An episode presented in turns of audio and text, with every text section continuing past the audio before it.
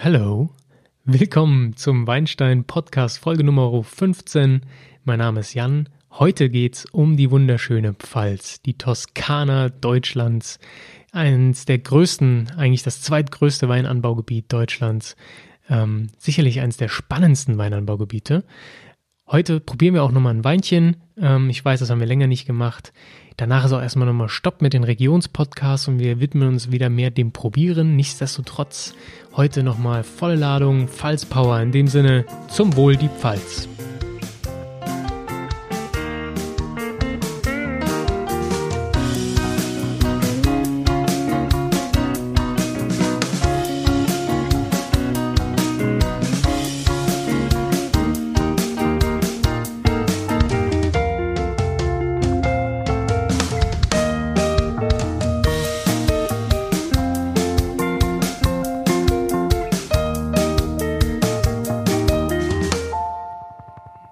Ja, zum Wohl die Pfalz ist äh, seit 25 Jahren, glaube ich, das, der Werbeslogan der Weinbauregion Pfalz, die sich ähm, nördlich des Elsasses befindet. Wir fangen gleich an mit Geografie. Schaffen wir den etwas trockeneren Teil aus dem Weg? Ähm, genau. Direkt nördlich des Elsasses geht's los. Das ist ein 80 Kilometer langer Rebgürtel, der sich ähm, hier östlich des Rheins langzieht. Ähm, die größten Städte am Rhein sind hier Worms, Ludwigshafen und Speyer, die dazwischen, zwischen Hart, ähm, dem Mittelgebirge und dem Rhein liegt, die wunderschöne Pfalz. Ähm, Bad Bergzabern, Schweigen, es sind so die südlichsten Punkte, die grenzen ans Elsass, ist deswegen auch so ein bisschen so warm wie im Elsass auch, geht dann entlang, entlang der deutschen Weinstraße ähm, bis zum Haus der Deutschen Weinstraße in Bockenheim. Das ist an der Grenze zu Rheinhessen. Ähm, das ist eine der ältesten Touristenstraßen Deutschlands, ehrlich gesagt, und auch bekannt für ja, deutschen Wein. Äh, die Deutsche Weinstraße ist international bekannt. Ähm, ihr kennt sicherlich auch das Haus der Deutschen Weinstraße oder zumindest das Tor der Deutschen Weinstraße. Dort beginnt sie nämlich ähm, in Schweigen-Rechtenbach. Und das Deutsche Weintor hat auch, ähm, seht ihr auf manchen Weinen Logos von Genossenschaften. Ähm, ja, also relativ bekannt, die Pfalz, nicht nur für ja, den Pfälzer Saumagen, sondern natürlich auch für Weinbau. 80 Kilometer lang, wie gesagt. Ähm, relativ großes Gebiet ist das zweitgrößte Anbaugebiet in Deutschland mit 23.000 Hektar ähm, Rebfläche nach Rheinhessen mit 26.000. Das sind jetzt gerundete Zahlen natürlich. Und ja, unterteilt sich in das Kerngebiet, die Mittelhart. Ähm, hier finden wir zwischen Wachenheim und Deidesheim eigentlich die allerbesten oder edelsten Weine, sagt man so. Hier konzentriert sich wirklich die Crème de la Crème des pfälzischen Weinbaus. Ähm, Bad Dürkheim ist sehr bekannt für den Wurstmarkt, dieses Riesenfest, Saufgelage, wie auch immer man es nennen möchte, wo es auch viel Wein, Schoppewein gibt. Ähm, aber wirklich bekannt für sehr qualitativ hochwertige und auch internationale Weine, ähm, ist wirklich das Gebiet südlich von Bad Dürkheim, nämlich äh, die Mittelhart. Grundsätzlich gibt es sehr, sehr viele Winzergenossenschaften ähm, in der Pfalz mit viel günstigem Qualitätswein. Das sind wirklich alles ähm, vernünftige Weine. Wir haben hier ein super Klima. Ähm, es ist relativ warm und trocken in der Pfalz. Wenn ihr schon mal da wart, ähm, müsst ihr mal darauf achten. Viele Leute haben auch irgendwelche äh, Feigenbäume in ihren Gärten stehen. Ähm, die wachsen da super. Also Feigen in Deutschland, das kann man sich eigentlich gar nicht vorstellen, aber in der Pfalz funktioniert das. Deswegen klimatisch einfach ähm, schon eine Top-Weinanbauregion, was man natürlich auch an den Weinen an sich merkt. Denn ca. 35 bis 40 Prozent der Rebfläche ist mit Rotwein bestockt. Das ist schon relativ viel für ein deutsches Weinanbaugebiet. Ähm, dort finden wir vor allen Dingen äh, Dornfelder. Das ist nach Riesling auch die zweitmeist gepflanzte Rebsorte. Wir finden Portugieser relativ anspruchslos in seinen ähm, ja, Bedingungen, wie er wächst. Der braucht nicht so viel. Sprich, der wird auch gerne mal für günstigere Weine genommen, für Schoppewein oder für die Weißherbste, also für Rosé. Dann haben wir noch den Müller-Thurgau. Das ist wieder ein Weißwein. Das ist der Platz Nummer 3. Wie gesagt, Riesling ist in Deutschland sowieso, aber auch in der Pfalz Numero Uno. Ähm, wir finden auch Spätburgunder, sehr tolle Spätburgunder aus der Pfalz. Einen davon habe ich heute auch hier im Glas. Ähm, ja, also die klimatischen Bedingungen für Rotwein sind ziemlich gut. Wir finden sogar Cabernet Sauvignon, der wirklich etwas anspruchsvoller ist. Selbst der wächst in der Pfalz und wird von einigen Winzern auch hervorragend verarbeitet. Ähm, wir haben relativ viele junge Winzer in der Pfalz, das ist total spannend. Die haben sich auch in Verbünde, in Verbände zusammengeschlossen, sowas wie die Fünf Freunde, die junge Pfalz, der Pfalz hoch drei oder die Südpfalz Connexion, Connection, wie auch immer man das aussprechen mag. Bin ich jetzt gerade leider etwas überfragt. Genau, viele Jungwinzer in der Pfalz unterwegs. Ähm, zum Leben in der Pfalz muss ich, glaube ich, nicht mehr so viel sagen. In Folge Nummer 9 hatten wir schon Pfälzer Weinfeste besprochen. Den berühmten Pfälzer, äh, die Schoppegläser, Duppegläser ähm, und einfach wie man in der Pfalz mit Wein umgeht, denn es ist ein sehr schöner Umgang. Wein dominiert und äh, findet sich auf jedem kleinen Fest bis hin zu den ganz großen natürlich. Ähm, international bekannte Weine finden wir eigentlich auch aber vor allen Dingen vom Riesling. Ähm, wir hatten jetzt ja öf öfters auch schon ähm, Markus Schneider erwähnt, der sich international sehr behaupten kann mit seinen Rotweinkreationen. Ähm, nichtsdestotrotz bleibt Riesling ähm, international bedeutsamer, auch aus der Pfalz. Sehr bekannte Winzer sind hier Dr. Böcklin Wolf, die arbeiten biodynamisch, ähm, Bassermann Jordan, Reichsrat von Buhl die Geschichte zu diesen drei alteingesessenen ähm, ja, Weingütern findet ihr auch in Folge 9. Die gehörten ja mal alle zusammen, gehören jetzt wieder zusammen durch einen gemeinsamen Investor. Ähm, wie gesagt, zieht euch Folge 9 rein, 9 rein für äh, diese Story nochmal aufleben zu lassen. Ähm, wir haben ja einige sehr bekannte Winzer, die äh, ihr in allen Supermärkten wiedersehen werdet. Das ist unter anderem Schneider, aber auch Thomas Hensel und Karl Schäfer, die ähm, in Bad Dürkheim unterwegs sind. Die Region, die ich eben noch ein bisschen abgestraft hatte mit, äh, dass eher südlich davon die guten Weine zu suchen sind. Das ist natürlich so pauschal nicht wahr.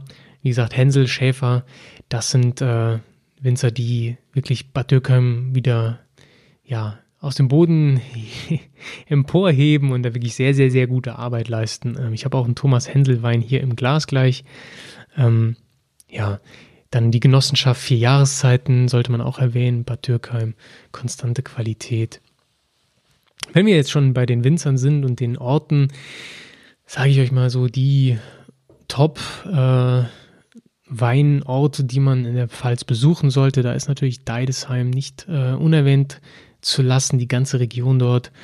Ähm, aber auch Kallstadt, dann haben wir den Köhler Rupprecht von, also wirklich ein sehr renommierter Winzer. Wir haben Knipser, wer kennt ihn nicht, QWX von Knipser, ähm, international bekannte Rebs, äh, Weine.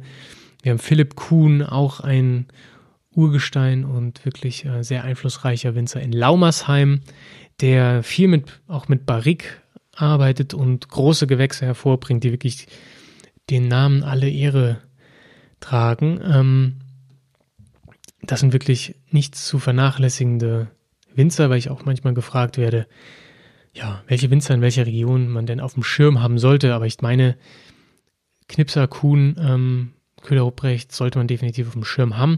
Es sind natürlich auch wieder sehr, ja, sehr, sehr gute Winzer, genau wie Birklin Wolf, Bassermann Jordan, Reichsrat von Buhl. Da muss man auch schon ein paar Euro lassen. Reichsrat von Buhl sei hier nochmal ähm, extra erwähnt und euch ans Herz gelegt mit den Schaumweinen, die die produzieren. Das ist wirklich feinster Stoff. Auch mit Marketing und Etiketten heben die sich gerade sehr hervor, äh, machen sich total sichtbar online. Ähm, sollte man definitiv auschecken. Das ist wirklich alles sehr, sehr, sehr schick gemacht, sehr auch jugendlich und ähm, greift auch eine junge Zielgruppe mit auf. Ähm, und der, der Bone Dry Riesling ist fantastisch. Die ähm, Schaumweine sind hervorragend. Das ist wirklich ganz, ganz großes Kino. Möchte ich hier nur mal gerade so ein bisschen erwähnen, weil ich wirklich sehr begeistert bin. Und ich, wie gesagt, dieses Jahr glaube ich fast nur, also wirklich literweise das Zeug ähm, verkostet habe, sagen wir mal. Jo, äh, also weiter im Text nochmal zu den verschiedensten Weinorten, die man sich auf die Fahne schreiben sollte, wenn man denn die Pfalz besucht oder auf einer ja, Einkaufstour im Internet, wie auch immer, die verschiedenen Winzer abgrasen möchte. Fangen wir an ähm, mit dem wohl bekanntesten Weindorf in der Pfalz und das ist Forst. Hier finden sich auch mit die besten Lagen in der Pfalz. Seit der Klassifizierung 1828 gilt Forst als das beste Weindorf der Pfalz und ähm, ist äh, mit seinen Lagen wirklich äh, ja, deutschlandweit, international auch bekannt. Also hier gelingen wirklich sehr elegante Weine. Ähm, wir haben viel Tonerde und schwarzen Basalt, also sehr dunkle und warme Böden, die gute Wärme speichern. Ähm, bekannt, super bekannte Lage ist der Forster Jesuitengarten und das Kirchenstück, aber auch nicht zu verachten, sind die beiden Lagen Freundstück und Pechstein, die beide von Reichsrat von Buhl auch beackert werden sozusagen. Ähm, jo, wenn wir dann nach Deidesheim gehen, wohl eines der weiteren sehr bekannten Weindörfer. Hier finden wir besonders saftige Weine, wobei Forst wirklich eleganter ist, finden wir in Deidesheim eher ja, saftig. Kräftige Weine, dort finden wir Bassermann Jordan und Reichsrat mit ihren Kellereien.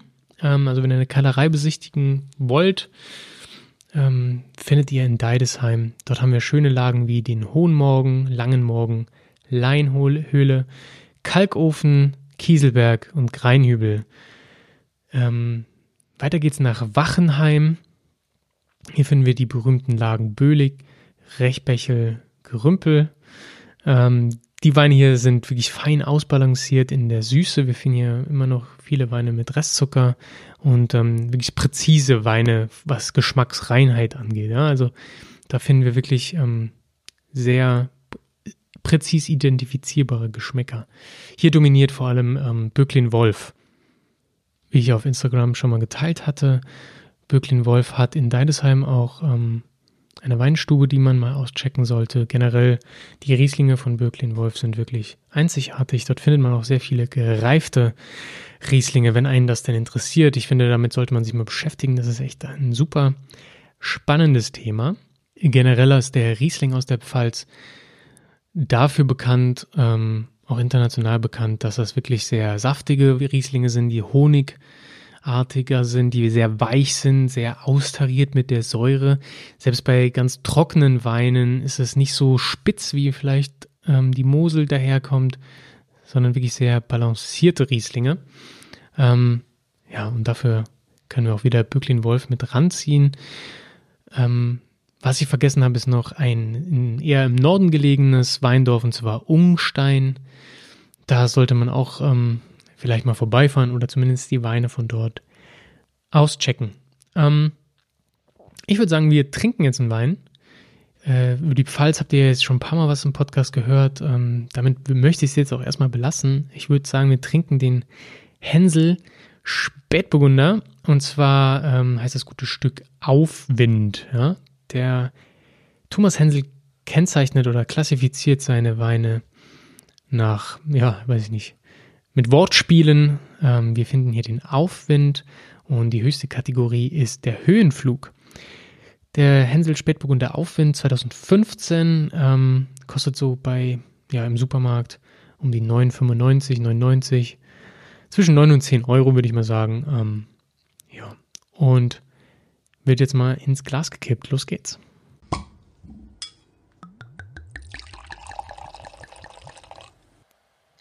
Jo, schön sieht er aus. Wir haben hier ein mittleres Rubinrot, für einen Spätburgunder schon relativ dunkel. Ich finde leichte Granatreflexe, also bräunliche Reflexe am Rande des Weins. Das spricht dafür, dass er ein bisschen Oxidation abbekommen hat, sprich im Fass war oder einfach die drei Jahre sind es, die das machen. Wohl drei Jahre reichen eigentlich nicht. Ähm, ja, ich würde sagen, riechen wir mal rein. Huh. Yes. Total, boah, krasse Kirsche. Ich rieche auch Kirschbonbon. was ich schon mal gesagt hatte, diese kleinen, wie hießen die nochmal? Capri? Ah, ich komme nicht mehr drauf, diese, diese rot weiß gestreiften Kirschbonbons von früher. Total saftig, also krasse Kirsche. Ich rieche ein bisschen Pflaumen draus, sprich so eine leicht würzigere Note von dunkler roter bis schwarzer Frucht. Johannisbeere, ähm, leicht blumige Noten. Ich rieche aber auch so ein bisschen Kakao. Ich rieche ähm, was würzigeres, schärferes. Das kommt vielleicht vom Holz. Denn ich weiß schon, dass der im Barrik teilweise ausgebohrt wurde. Aber das riecht man auch. Also eine Vanille-würzige äh, Note kommt mit durch. Ähm, ja, vielleicht pfeffrig leicht. Also ist schon viel drin, relativ komplex, aber vor allem sehr, sehr intensiv. Für einen Spätburgunder total erfrischend, ähm, aber super, super saftig. Bin gespannt, wie er schmeckt. Das finden wir jetzt raus. Mhm. Und auch hier keine Überraschung. Das schmeckt wirklich nach Kirsche, total vollmundig. Ähm, der ist trocken, der hat ein gutes Säuregerüst, da sind Tannine mit drin, die aber total gut eingebunden sind. Das ist weich, das ist, äh, macht den Mund voll. Das, ja, ich rieche ja nicht mehr nur, also ich schmecke hier das, was ich gerochen habe, eigentlich genauso wieder. Ich finde, der ist schön warm im Mund durch den Holzeinfluss, aber nicht irgendwie über Holz. Da schmeckt man jetzt keinen krassen Toast mit rein, der in einem Spätburgunder nichts zu suchen hat, wie ich finde. Wir haben ein ganz leichtes Röstaroma. Wir haben so eine Wärme durch das Holz. Wir haben dunkle Kirschen. Die Pfeffernote fällt bei mir ein bisschen ab im Abgang. Ähm, die kommt nicht mehr so stark raus wie im Geruch, aber die ist da. Dieses pfeffrig-würzige, also total fruchtig, aber weich, samtig, schön eingebunden. Ähm, Holz, also Tannin und Säurestruktur sind total gegeben. Ich würde dem Mittel Plus geben für, für den Körper. Ähm, nicht sehr alkoholisch, aber schon macht ein volles Mundgefühl. Relativ langer Abgang.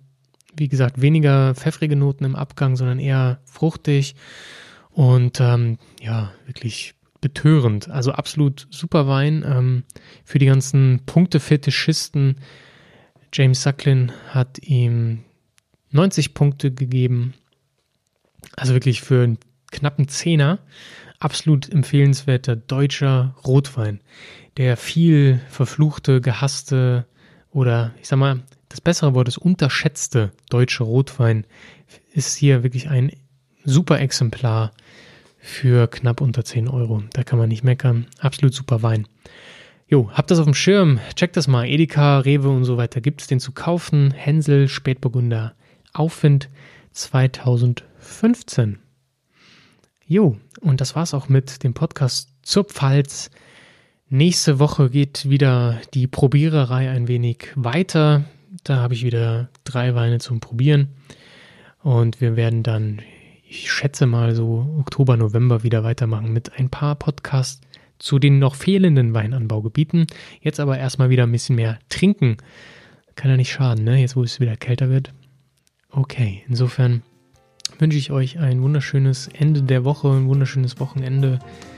Habt Spaß, äh, trinkt nicht zu viel, aber probiert euch durch die Weinwelt, am besten durch die Pfalz. Und wir hören uns nächste Woche. Bis dahin, ciao, ciao.